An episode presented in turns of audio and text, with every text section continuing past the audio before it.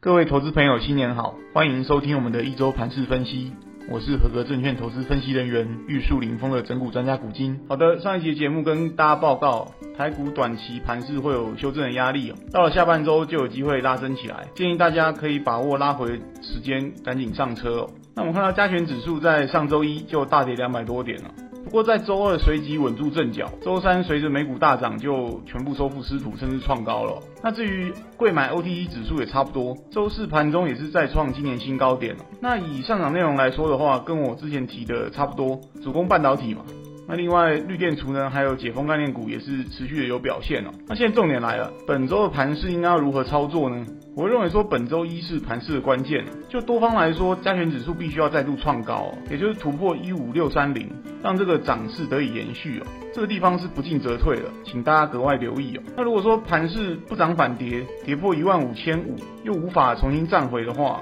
我认为可能这波从一月以来上涨啊，就会遇到一个比较明显的回档压力哦。大家手上的持股也要注意一下。那讲到这边，假设大盘本周能持续往上攻坚，我也会觉得市场先前一些涨多的股票，像半导体族群这边，也应该要开始进行调节了。毕竟很多热门股票从去年下半年的低点到现在，也已经反弹了八成，甚至超过一倍了。所以不管这个盘在二月份会不会见到万六，我觉得见好就收，落袋为安，绝对是一个稳当的策略。那总之简单一句话，对高持股的投资朋友来说，本周涨也要出，跌更要出哦，会比较保险。接下来是焦点新闻。本周市场屏息以待的事情，除了美国一月份 CPI 之外，还有巴菲特的波克夏是否在去年第四季持续增持台积电的持股。在 CPI 年增率的部分呢，市场预期就是延续去年缓步下滑一个走势了。因为在台积电的部分，市场也普遍预期波克夏继续加码的几率不小。所以综合以上两点呢，目前市场一些乐观的预测是认为说，如果 CPI 下滑再度超出市场预期，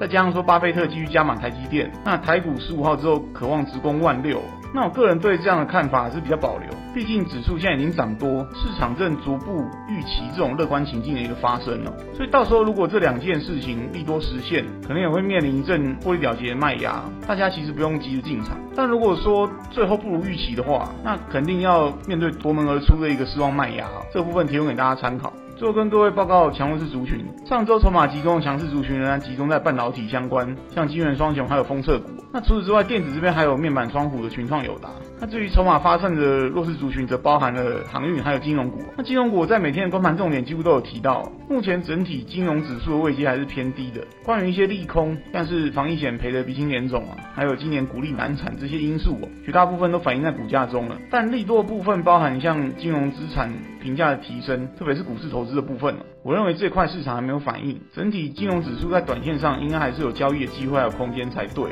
提供给各位参考。好的，节目到此进入尾声，迈入二零二三全新的一年，全球股市诡谲多变，但又充满机会。我们能做的就是时时刻刻做好准备啊！我在投资机关点的粉丝团上也会分享每天关盘重点给大家参考，希望对各位操作有帮助，在股市里能稳中求胜。最后不免俗套跟大家说，如果以上内容各位觉得有帮助，请记得按赞、分享、开启小铃铛，顺便加入投资机关点的粉丝团。我是整股专家古今，我们下次见。